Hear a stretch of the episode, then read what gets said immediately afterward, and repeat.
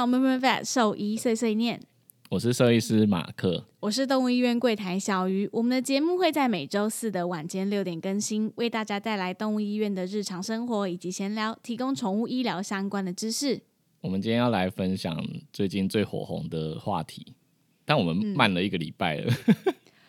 对，但是就我觉得过了一个礼拜也没有不好啦，就是我们看到跟接收到的资讯也更多了。就是比较能够，就是了解整件事情的来龙去脉啊，还有现在新的进度，对，跟一个走向。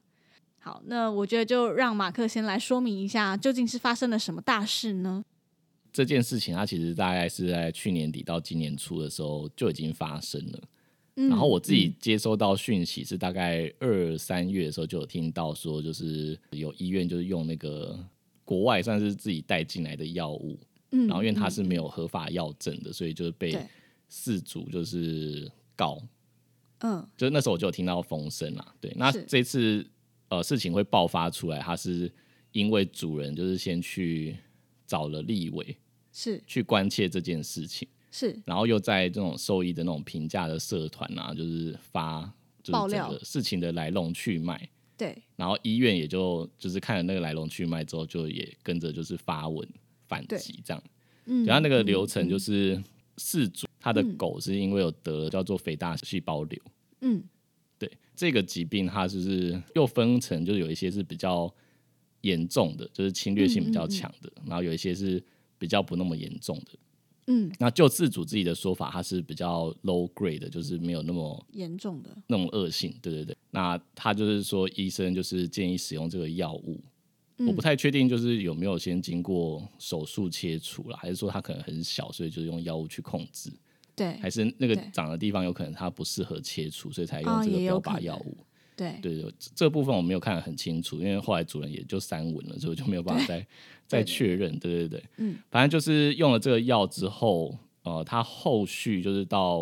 我我不确定他用了几周，哎，就是反正到比较后期的时候，就是开始出现一些症状。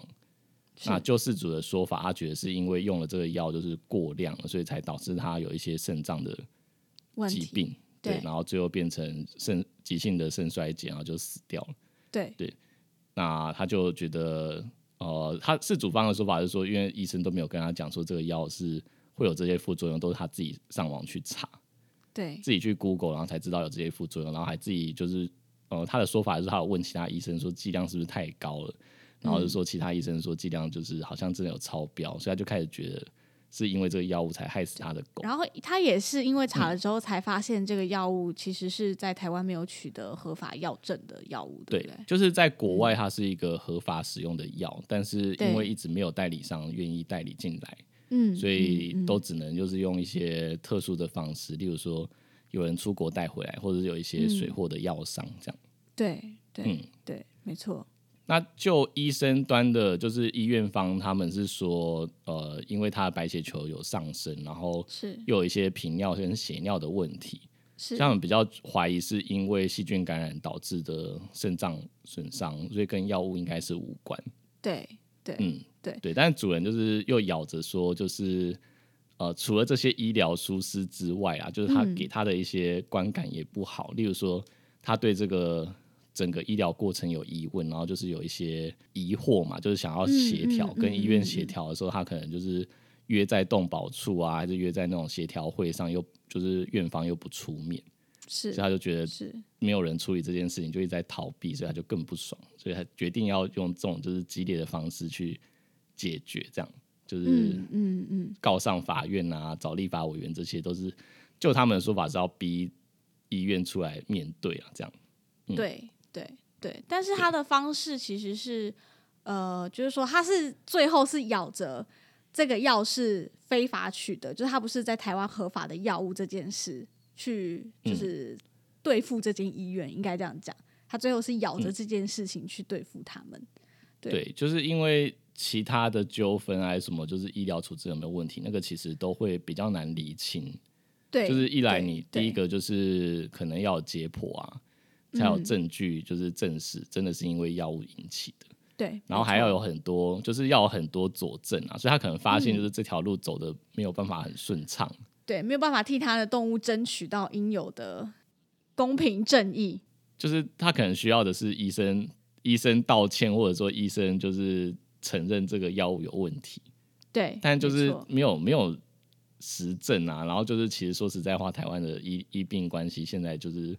也这么差，就是我觉得也很难，嗯可能会有没错，医生就是很快就跟你讲说，哦，那真的可能跟药物有关。对，而且你前面讲到那个调解的事情，就事后这间医院其实是有出来发声明，他说他们没有当时没有去，是因为呃，这个调解会主要是要针对他们在医疗上是不是有什么疏失，或者是要就是做一个和解的动作，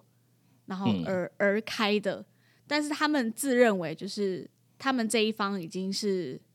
就是做到该做的说明都说了，对说明也说了，然后他认为他们在医疗处置上没有问题。就是主人没不愿意接受，对对对对，所以他觉得他们没有必要去参加这个和解的动作，因为他觉得他们没有做错应。该说院方会觉得就是去了也就只是又在重复跳针一样的事情，对对对不会有结结束的时候是。是是，没错、嗯没错，嗯，对啊，然后医院方好像还有讲说他们是有跟动保处说不会参加，是然后但是没有想到可能就是没有，我觉得可能在中间就是转达过程没有很好，所以主人根本不知道医院没有要来，对对对对，所以就才最后演变成这样这样。战火一路延烧到药物这个事情上啊。对对对。嗯然后那个就是因为他有自己在那种评价板上面讲嘛，所以大家当然嗯就是所有的事主就会觉得说他这样的处理方式就会搞到大大家没有药可以用，所以就开始很生气，然后去攻击啊，甚至说进攻到那个主人的那个粉砖那边，对，就一直狂骂他。嗯，对嗯，其实对我来说啦，就是我其实当下我看我我要承认这件事情，就是当下我看到一堆网友进攻他的粉砖，然后去 围攻他、霸凌他，其实我有一点爽，就是蛮。爽的，是因为因为主人他其实就是想要舆论烧医院嘛，结果没有想清楚就是后果，对结果烧到自己。就站在这一点的时候，其实我一开始也觉得 就是有点看热闹，这些人终于得到报应了，每次都想把错推给别人。对，然后这次烧到自己了。被被大家这样子干掉啊，然后就就其实一度我是觉得还蛮爽，但其实就是认真爬文之后，就是发现去洗版的其实也是蛮多不理智的人啊，对，就跟以前那种就是我们都觉得说，如果不了解事情真相啊，还有就是整个流程的时候，其实不要急着就是发表自己的看法，因为嗯有时候可能就是是一个错误的方向。嗯，对啊嗯，我觉得其实站在法理上面啊，就是法律啊，还有这些规范，其实主人检举的点他也没有做错事情。就如果只只看法律的话，嗯嗯，嗯但我觉得前提是他他写的如果都是真的啦，因为以他的角度就是会不爽，我觉得也是可以理解，就是说什么医院调解不到啊，还有说什么没有，呃，他他也他也主张就是医生没有跟他说这个药是从国外进来，然后台湾不合法，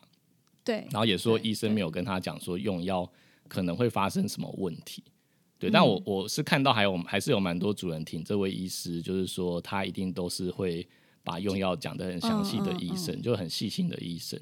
然后也有就是这个医师的学弟妹啊、学长姐出来，就是讲说，以他的个性是不太可能就是不讲药物的副作用。是对对对，所以就是我觉得前提是这个主人讲的是真的啦，那我觉得他会不爽的也是合理的。嗯但我觉得他他讲到一点，我就觉得蛮莫名的，就是他说医生就是他的狗死的时候，医生在隔壁诊间还在笑啊，他又说他不能接受。然后我就想说，这很莫名其妙，就是我们总不能看了这个诊，然后就是狗死了，然后我去别的诊间来哭给另外一个主人看吧。就是他，他只是因为这个点，就是觉得好像捅到他的他的伤心处，还是对对对，对我觉得你在我的伤口上撒盐，我的狗都过嗯世，你居然转头去隔壁就开始笑，可那就是我们医生的工作。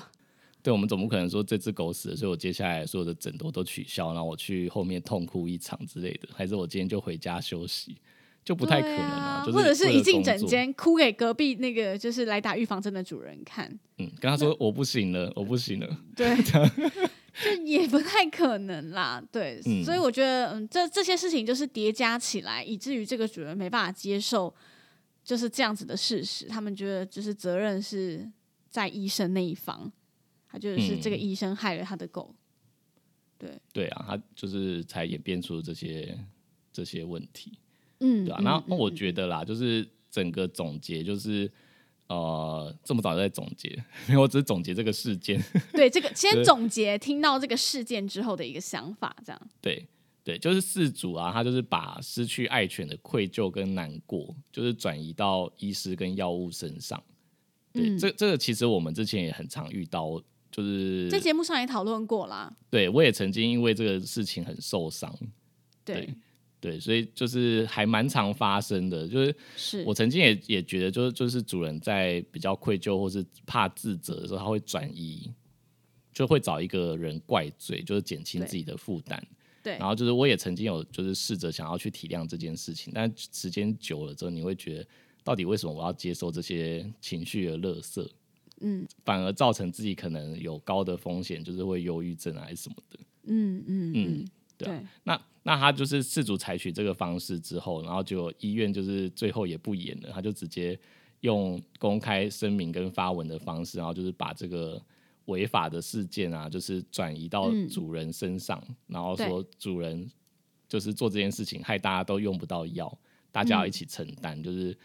呃，试图就是引起一些舆论，去让大家去攻击那个主人本身。嗯嗯，对对对，我觉得也是，就是大家都有不对的地方啦。甚至就是，我觉得我我直接我讲这应该没关系吧。就是他们那时候贴文，就是还有故意截图，就是那个主人的的粉钻，就是里面有抱怨这样。那我觉得就是有一种好像是诱导大家去那边攻击他的感觉。我觉得医院也是被逼到了啦。是啦，但就是我自己觉得豁出去了，对，就有一种不演了，我我就跟你拼了那种感觉。但就是我看到的时候，其实觉得好像有一点点太过明显了，所以也是会有一些主人他的风向可能就不是站在医生这边。嗯，对啊。然后最后就是第三方，就是主人他去找立委嘛，然后就立委也没有做好功课，就是他不知道根本搞不清楚这个事情，然后就跑去。咨询就是农委会啊，就是房检局，就是怎么这事情连管理都管理不好，然后就对，呃，因为他是站在事那个事主那边的嘛，所以就又捅到一个很大的蜂窝，就是 就是被所有的 所有的乡民跟网友就是从呃跟就是大家就是攻击，对。说，没错，你把这事情弄出来，就是害我的宠物拿不到药，然后就看他的粉钻也是被被炮轰的爆，直接被灌爆。对啊，对啊，我觉得他有他的他的错啦，就是他没有先做好功课，去把就是这些事情理清，然后他也没有找就是兽医师先来了解问题。对，他就是只听主人的方，然后就直接冲上去，就是把这事情就是掀开。对，嗯，而且最奇怪的是，他把这个事情掀开，但是他自己的职责本身就是立法委员，修法就是他应该要做的事情。但是他把这东西掀开是什么意思？你不是应该想办法去解决它吗？他感觉就只是哦，我要帮民众出气，我是一个就是爱护地方的，就是立法委员，嗯，把这事情弄得天翻地覆这样子，你们全部都要给我出来负责。但他才是要真正修法的人呢。最后捅到蜂窝之后啊，他就是被逼到出来三，他就三文嘛，三文完三文我也是很傻眼。对，什么操作？你知道那时候就是有一个粉丝，就是呃，因为因为这个这个问题，就是很多人都发讯息来，希望我们。就是能够讲这件事情啊，就是我整个讯息箱被灌爆，就是每个人都来，我们也被灌爆。而且重点是 有一些很热心的粉丝还会准备资料给我们，他他会复制就是谁谁谁他在哪边看到什么，然后就对，然后他说了什么，对对对，没错。对，然后有一个超热心的粉丝，好像是他他的 IG 是拉奇，是一只狗狗，嗯嗯，叫什么猛犬拉奇，他就是很认真的整理了超多。他看来的网址，然后全部都放给我们。然后我那时候想说，你这整理也太认真了吧？是要应征小编还是什么？直接帮我把仿纲写，就是大纲仿纲都写好。我想说，你是要取代奶茶地位嘛？对，但他贴完啊，就是没多久，然后就是那个医院方啊、事主方那边全部都删文了，然后事主那边粉砖也就关起来了，然后。那个立委也三文，我想说这时间点也太刚好了吧，就是全部人都一起删，全部一起，对。对对对对啊，那至少就是呃，好险有这个粉丝就是帮我们整理啊，就是我还大概有一个来龙去脉可以，还有一个脉络可以参考。因为那时候就有点担心说，天哪，我们要到我们录音，就是还有将近要一个礼拜的时间，会不会对金鱼脑到时候什么东西都忘记？嗯嗯嗯，所以很感谢猛犬拉奇，谢谢你帮我们整理了大纲。嗯对啊，嗯。然后立委这个这个区块啊，就是至少他现在知道他错了，就是、嗯。我不知道是因为就是被舆论烧到爆掉，然后不得已要做这件事情，还是真心要做这件事情，但至少他开始要关心了啦，就是他有发文说，就是他会针对这这个负他会负责改善，对想办法去想监督改善，对对对。没错没错没错。但我觉得好，也是一个好的开始，对不对？对但我觉得现在现在就是有立法委员还是一些政治人物出来发文，我都希望他们不是只是出来蹭这个声量而已，就是希望他们讲说他们会去帮助改进，就真的会帮助改进。嗯那我还是有看到有一些是政治人物，还是以前政治人物，他们就会跳出来骂说兽医师工会啊什么，就是没有作为啊，还是全联会没有作为啊。那我觉得这些言论就不必了啦，因为呃，说实在话，你要说兽医师这边没有在争取嘛，就是我觉得还是都有在做事情，只是说可能遇到一些阻力，或者说不可抗力的因素。嗯嗯嗯，对，你要说他完全没有努力吧，我也不会说他就是完全没有在努力，因为就是有人在争取，只是说太多太多的妨碍了。对对，这有时候又牵扯到就是之前那些对跟药师的战争，我对们之前有讲过，对不对？对对对，但是这一次的事件跟那个药师的事件，我觉得有点方向是不一样的。不太一样对对对因为这次是主要是从国外进口，是连动物用药，有些他如果没有代理，没有人申请药证，也没有办法合法进口的事情。是，那药师的那件事情是不给我们用人药的事情对。对对，那是两件事。然后我觉得，如果今天我们两个都混在一起讲的话，应该是会讲不完。呃，大概要两个半小时。对对对，然后因为我们之前也讲过了啦，所以我觉得就先跳过这个不可以用人药那一趴。对，没错没错，等之后我们有找到人来宾在一起讲，这样是嗯没错。对。那现在应该大家是比较想要知道那个对这件事情爆发之后会有什么影响吗？带来哪些影响？没错。好，那我我讲一下对兽医师的影响好了。嗯嗯嗯，就是对兽医师的影响哦。其实这件事情就是我我刚刚有提到，我说其实二三月就是一个多月前，两个多月前，其实就已经我们就有听到风声了，然后就嗯也有注意到这个事情是有危险的。是所以，例如说，我们医院就有开会找出哪些药物是目前是不合法的，就是还没有合法进口。嗯，我觉得我们要先说明一下，就是今天就是呃，大部分透过这个管道取得的药物，其实不只是像这种肿瘤标靶类的药物，其实它是很、很常见的，包含一些心脏病的用药，或者是还内分有内分泌的药对内分泌疾病的药，这些其实都是很常见的药物，只是说在台嗯。湾一直没有办法取得合法的药证。对，就是它也不是假药，也不是说有害的药，没错，没对错，没错，对，它但是在国外已经就是用很久的时间了。对。对，但就是没目前没有办法，没有人代理，嗯嗯所以市场太小了，没有人代理。是，那我们就有把这些药物就是筛选出来，就是有先列一个清单，然后就是要让嗯。自己医院的医生知道说我们在使用上面要特别小心，就是还是是。还是要用啦，就是基于我们兽医师是有这个想要救动物。啊，对对啊，对，那要使用上特别小心，主要是说，例如说主人如果是可能会有纠纷的，嗯，就是有纠纷风险的，很怪，他他好像一直在找我们查，那你就不要随便乱开这类的药物给他，呃，不是乱开，就是不要不要选择这些药物给他，就不要给他了。对，然后也不能就是随便开处方签，就是告诉他说我这个药就是这个药，因为这样感觉是就直接放出一个证据说我的药就是违法的这样。对对嗯，没错，对对对，因为因为有些药就是他没没有目前没有人进口嘛，所以你如果开在处方前，然后告诉就是代表告诉全世界，这是我抓到我的证据，我就是开了对这个药，对啊，所以我们就是已经其实就已经有在在小心这件事了。那我觉得事情爆发出来之后，可能有就有更多的兽医师去注意这件事情，然后可能也有人就真的就不敢用。嗯对，对所以我觉得对兽医的影响可能是这样。嗯嗯嗯嗯。啊，对了，你刚刚讲到那个药啊，是。其实都是本来就是在国外是合法的药，然后也是对。可以使用安全无虞的。对，但也有有有一有一个药，就是在这次就是被也被扯在一起，就是？对嗯。混为一谈啦，应该说混为一谈，就是那个猫的 FIP 的药，那个药就是真的、哦真的完全不合法的药物，因为它连实验啊什么全部都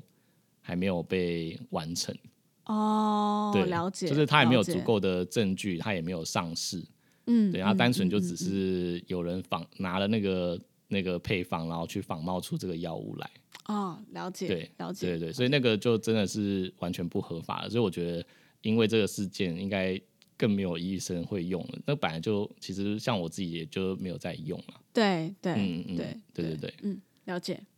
嗯好，那我来讲一下，就是对于主人这方，就是可能会日后受到的影响有哪些？就是像我们最近像奶茶，他在柜台其实就常常接到主人真的已经在其他医院拿不到药了，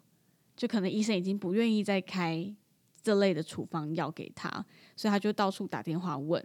然后问说：“哎、嗯就是你们能不能就是开这个药给我？我有我手边有处方签，还是说我能够用什么方式取得就是我的宠物需要的药物？那其实对主人来说，当然你自己狗狗狗或猫咪生病拿不到药，你一定就是这已经是非常严重的一件事情了，因为这可能牵涉了心我刚刚说的心脏病的药，光心脏病药这个就够严重了吧？心脏病药物怎么能够就是拿不到？这很可怕。然后对于像医院这一端第一线的，像我们是柜台好了，其实也增加很多我们工作的压力，因为主人会求你，会拜托你说能不能拜托你开这个药给我，因为我原本的医院已经不开给我了。然后或者是千方百计，甚至是求求奶茶说：“哎、我真的是很好的主人，你可以相信我，我不会去检举你们。”所以这个真的是对不管主人或者是柜台来说，其实都是一个很大的压力。他昨天直接跟我讲说他，他觉得他自己的道德上面就是受到很大的挑战，嗯，就是因为主人就是这样有点有有点讲到要哭，就是说我真的是好主人这样。对对对对对，我就觉得啊，就是真的都不是我们这些人的错。嗯，对，这这一切都要回溯到最上头的那边。对，但是奶茶就是昨天要嗯拒绝，就是也是因为就是我们根本不认识这个主人，然后也不知道他是从哪个医院被介绍来的，就连对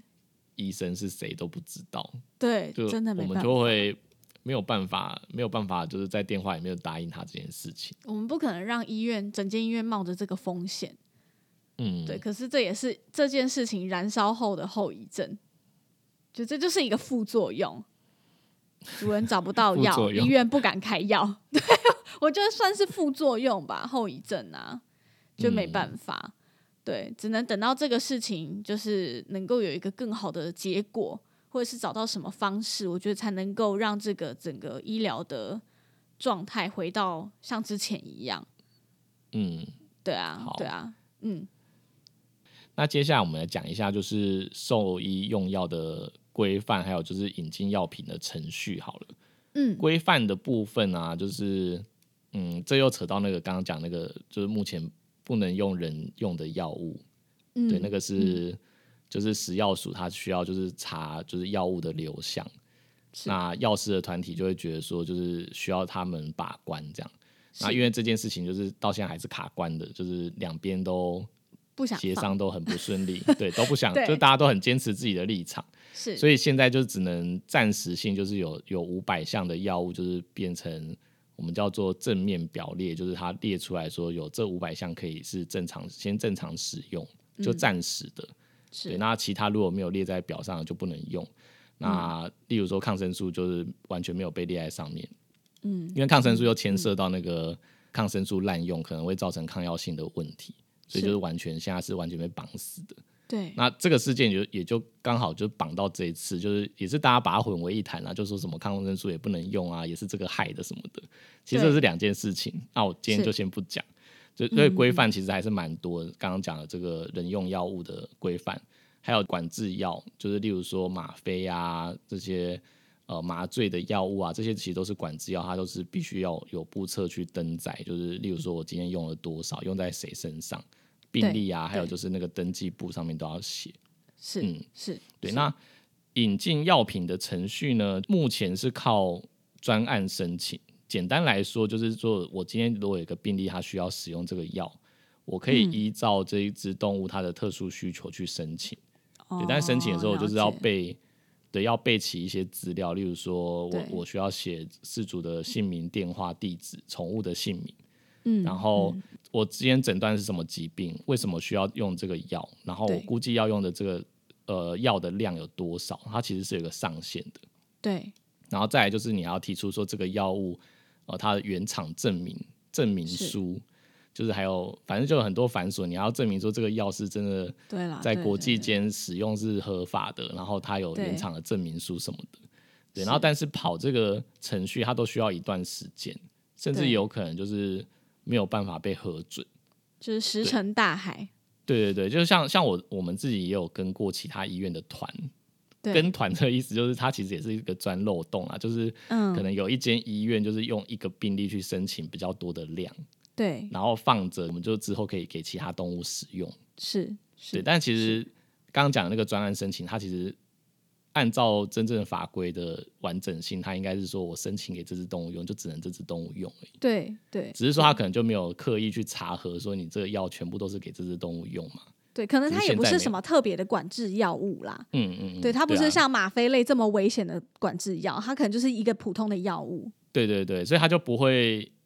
对不会特别去查这件事情，就是也不会故意找麻烦啦。但是是，但如果你说穿了，以法律的角度来说，其实我刚刚讲的那个囤囤药啊，或者是跟团，其实也是钻漏洞的一种。但但是我们跟那个团，就是到最后申请之后，也就没下文了。我记得是去年的事情。对 就最近一次这个也是没有。对啊，就是半年到一年前申请的时候就没下文。那我也不知道，其实其实他也不会跟你讲你卡关在哪里。有对，时候，可是我们我们这样做也也不是没道理啊，因为你一只动物它既然都需要这么就都需要这个药物，他哪有办法等你跑这些程序？对啊，对啊，我假设他今天要用，立刻有这个药。对，然后然后我就跟主人讲说，你这可能还要再等两个月，我们才有药可以用。就是任谁想都会觉得，哈，还有两个月，不能对现在啊给吗？不能跟其他地方调吗？没办法，这真的嗯不是我们的错。对啊。但如果说你看像像这种肿瘤的药，你你怎么能保证就是一两个月之后这个动物还活着嘛？对呀、对啊怎么可能？嗯，的确有些可能像什么内分泌的，呃，内分泌也可能也也有可能会影响生命啊。对啊、或者是那种有一些诊断用药，像我们有时候要诊断就是内分泌的话，那个药的确就我觉得可能可以先缓缓。对，或者是囤着放着，而且你跟你讲囤着放着也要考虑到那个药的效期。对例如说，我今天这种病例很少，有可能我叫了对这个药，对然后结果等了半年、一年，刚好都没有这样的 case，然后半年、一年之后就它就过期了。对对，也也会有这种问题，然后因为会过期嘛，它就是会影响到成本啊，因为赔掉的钱就就就不会回来了。对对，而且申请的这个过程中，你可能需要花第一个时间、金钱成本，可能也要。然后再嗯就是你申请到这个药，你放在医院，你真的遇到下一个可以用这个 case 的宠物，但它主人愿意花这个钱买这个药吗？这也是一个问题。嗯，然后然后之前就是有按照就是合法管道申请啊的是医生，他也自己出来讲说，他也还是遇过就是有人故意检举他，然后就一天到晚在那边就要搞这件事无情。聊，真的就是因为因为你一旦被检举了，你又要再去法院，然后去那种调查单位给他们说明，就是说，哎、我这真的有合法申请。对，对就是他他也也这样子讲说有这个问题啊。那我就是觉得嗯也是真的，就很多麻烦的事叠加在一起。只是在燃烧医生对于生命的热情而已，对宠物的热，我觉得是这样啊，嗯，就是你很烦呐、现在比较好的消息啊，就是因为这次的事件啊，就是前几天立委有协同，就是兽医师啊、工会理事长啊、全联会理事长，还有一些主管单位，就是开会通过，就是要简化这些申请的流程。那希望可以加速这件事啊。目前至少那个什么要提出什么原厂证明啊、文件啊什么的，好像就是有被、呃可能会被修改掉，就不用申不用提供这么多复杂文件，只要能够查核说其他呃国家已经在合法使用这个药物就好。甚至说，可能你拿之前的、哦药的访单还是盒子啊什么的，反正就是有简单的资料就可以，不需要用到原厂证明。因为什么原厂证明，你还要还要写信去原本的药厂，然后跟他要那些资料。而且你只是可能要申请，我就我就我就要十盒或一百盒、五百盒这样。而且而且说实在话，我我之前就是也是觉得你申请那些文件跟证明好了，就是我觉得公公务员真的会认真看吗？我真的很没有。他就是要这个东西而已。而且那时候原厂的说明书谁？谁有空在那边读啊？你光你一个药盒访单，你会花就是一个小时认真去读吗？会啦，我们会啊，不是啊你要开，你要我说你要开药才会嘛，你要开药才会去认真读它嘛。那你公务人员他，我我自己是觉得，对我觉得他就是要审核这东西，对。反正就是现在可能会简化，然后就是希望可以可以加速这件事情，然后可以让。我们申请药物更简单，这样。嗯嗯嗯嗯，好吧，毕竟是个好的开始啦，我们只能这样想，是个好的开始。可是中间阵痛期，可能这些压力还是在我们临床的人跟主人身上。主人身上，对，没错。嗯，那国外兽医用药的流程，其实我后来看了一下，我觉得他们其实也没有说就是真的很简单，就是随便随便申请，随便就有。对，就举个例好了，就是在英国的话，就是呃，英国的兽医用药管理法里面有规定说，是呃，在国内如果没有其他可替代的药物的情况下，是。兽医师可以就是续名理由，就是跟主管机关呃兽医局，他们有兽医局，兽医局，对我们台湾没有，我们申请。农委会管，对对对，一个很奇，这也是很奇怪的一件事。嗯，反正他他们就是可以跟兽医局申请特别进口许可，哦，然后可以输入就是未取得国内药证，但是国外有药证的药物来使用。嗯，对，但是他们的呃，我觉得不一样的地方，他们的特别进口申请程序是可以网络进行的。对，所以就是比较简易一点。对，如果是他们自己兽医局可能会有列一个清单嘛，就常用的药物，只要你线上申请，很快就可以。呃，用电子邮件，就它就会寄发许可给你了。对，那好棒。如果特殊列管的药物还是没有被申请过的药物，才需要审核的程序。哦，所以它本身已经有一个就是 list，就是这是我国家现在没有的，可是其他地方有这个药，但是可以用。对，因为它有兽医局嘛，所以兽医局里面一定有各个兽医的专家，他们就可以定期去更新这个清单。对对对对，这样我觉得就真的有比较方便啊，看起来是比较方便。对啊，如而且能发 email，我觉得就是一个很完美的事情了，就省去超多人工的时间呢。哎，我觉得网络进行是不是应该找那个我们的 IT 大臣唐凤，尽快弄出一个 APP 之类？对啊，我们就可以很快按一按就就线上申请啊，没错，嗯。对对对，那在日本的话呢，就是日本的兽医师如果有诊疗需求，要输入国内没有药证的动物用药品的话，就要跟主管机关农水省提交申请书。哎，那但他跟我们比较像，对他们也关也是农业，是农水省，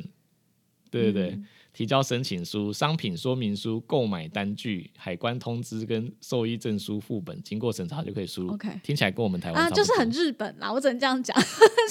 所以我们台湾、台湾跟日本，台湾跟日本真的很像，因为像日本，我们之前有说过嘛，就是主人要带宠物过去，哦，真的是麻烦到一个爆表，就是那个哦，那个程序真的是复杂到我就是看了头都很痛。还是说你要从日本进口动物来台湾，那也是真的超级复杂的，就是比较严谨，非常严谨，就是比较严谨。对，嗯嗯，哎，讲到严谨，记得我们那时候去日本的时候，就是我不小心手机放在裤子里面忘记拿出来，就过海关。我不记得，我只记得我妈，我妈把一罐沐洗面沐浴乳放在里面，你要把你妈的事情抖出来。好，那我们就来讲这件事情。就就我那时候出关的时候，就是要从冈山回来的时候。它就是一个小机场，然后我我那时候真的没有想过，就是小机场竟然就是可以查核这么严，超严格。可能就是因为因为人没有那么多，所以它反而变得更严谨。所以我那时候就是手机不小心忘记忘记从裤子拿出来，然后过那个 B B 对，然后就叫了，对，然后叫了之后被搜身，就是我对我被搜身，然后就是外套，然后鞋子全部都要脱掉，美国等级的，就只差只没有只差没有裤子脱掉，也就是反正外套什么全部都脱了。然后他就要全身摸过一遍。你是被带进小房间吗？还是没有没有，哦，就在旁边，你就被拉到旁边吧。嗯，对对对，然后就是全部都弄完，然后全部都摸过都没有了之后，我要再回去走一次那个门，然后才可以把我的东西好谨。慎哦，我的妈呀！对对对，对。然后然后你妈那个事哦件不是、我跟你讲，她真的 超白目。反正她就是去药妆店买了一个，我不懂为什么要在日本买那个 BO 类的东西，台湾就有卖了。她就是买了一一袋沐浴乳还是什么的，两百 ml 吧，就是那种补充包。然后我就不知道为什么，她也不是第一次出国，她算是常出国人哦。她居然把那个东西放在、呃随身的行李里面，然后嗯就一过，然后他就，而且我就他真的是检查超级详细，有的就是稍微过一下就过了，对不对？没有，他是每一个包包真的是整个翻出来的那种程度，然后他就翻出我妈的那一袋，然后就是我妈就被嗯带去旁边。然后他那一袋就是全部都要打开，就是包含连他化妆包里面有的东西全部都要翻出来，然后就浪费嗯超多时间。还好我们那时候蛮早到的，然后我就我就嗯，好险，最后还是有上去。重点是我妈很白目，就自己做错事，她还在那边事后碎碎念，她说为什么不不不可以什么的。我想说好了，你就是做错事，不要在那边一直马后炮，一直讲这个事情，然后回来还在念哦，回台湾继续讲，跟我阿姨什么，就是跟她的姐妹们大讲特讲，说那个机场怎么这样什么的。想说好了，阿姨，没有啦，因为他应该跟我们一样，就是之前都是在什么东京、大阪那种比较大的。对对哦，对他此生第一次去冈山，对，因为冈山那个机场真的是小到我们有点讶异，就是我我不知道是长那样。它它是清泉岗等级的哦，就是这么小的哦。比我跟你讲，没有，我觉得它比清泉岗更小。我没有去过清泉岗哎，你去过清清泉有啊我我觉得它比清泉岗更小，它非常小，它就是国内线机场的大小，但是它居然是但那个真的是国那个际机真的真的是我初次体验，就是这么小的机场，原来是这么严格。它免税店就跟康世美一样大而已，是真的，就是康世美大小。所以你就觉得嗯很神奇的机场，就是但海关是那个美国等级的 迈阿密等级的机场。好，那我们要回回归正题，就是我们只是要讲说日本人很严谨，就是这件事情严谨，茶喝很多。嗯然后，但是我刚刚仔细想想，我觉得日本因为它人口还有市场还是比我们大啦，所以我觉得他、他们真的有需要用到这些输入跟申请，我觉得几率应该还是比我们台湾低很多。对他们可能本来有的药物就已经比我们多很多了。对，就是像刚刚讲那个癌症的治疗药物啊，什么内分泌，我相信他们一定早就有代理商代理，没错，所以应该不会就是需要像我们这样申嗯请。嗯嗯，是、嗯对对对，好，就举这两个国家的例子。对。然后我还想讲一下，就是关于那个，就是为什么台湾没有代理商要带药进来这件事，因为我们刚刚想了一下嘛，嗯我觉得这还是会回归到主人身上。我觉得都有啦，也不是就就单一组，哦对啦但就是市，我刚我们刚刚讲市场太小，市场有关系，市场太小，除了就是人口数之外，还有另外一个是呃愿不愿意用到这类的药物。，对对我觉得这也是一个点，对因为像刚刚那个肿瘤，就是肥大细胞瘤的治疗的标靶药物，可以很确定的就是这两三年都不会有代理商想要进口。有小道消息啊，就有人问过药商嘛，嗯嗯嗯说你们为什么不进口？他们就直接讲说两三年都没有这个计划，这样。嗯那我觉得原因就是除了人口数可能是一个点之外，嗯另外一个点就是愿不愿意使用嘛。对因为有时候可能你跟主人讲沟通讲说，哎、这个可以试试看，就是标靶药物啊、化疗药啊。嗯我们还蛮常会遇到主人，可能就会说，就是哦，他年纪很大了，还要做化疗，好可这样痛苦。怜哦。听说副作用很多，算，对，然后可能就是你讲了那些可能发生的事情之后，他们就会说还是算了好了。嗯，有些人可能就选顺其自然，然后之后如果长很大还是不舒服，他们就决定安乐死啊什么的。对，或者是你他有考虑化疗，但是听到价格之后就退缩了。我觉得这也是费用可能也是一个问题。嗯，对嗯嗯，对，所以就市场上面可能还是有有一些区隔啦。因为嗯因为我自己待过乡下的地方嘛，的，确还是有一些地区比较医疗的那个相关的知识啊，还有就是愿意做到的医疗程度还是有差异。嗯嗯，有可能现在就是台北还是台中、高雄的事主可能不同意我讲这些，但的确就是乡下地方还是我觉得还是有差，是是嗯是，对，还是有差。所以整体上来说，我觉得都会影响到药商他们决定要不要进这个嗯药。，没错，嗯，对。但我前几天看到，就是有人说，要是呃主管单位啊，例如说现在可能开放加速申请什么的，嗯嗯嗯，我觉得主管单位它可以统计，就是这些申请的量，哦，呃，就是变一个公开透明化的资料。需要这个药的医院到底有多少？你到底需要多少量？对，如果它的量很大，然后这些资料是公开透明的，可以让药商知道的话，那这样药商他们去有意愿进口这些药物的的意愿，我觉得可能就会变高。嗯，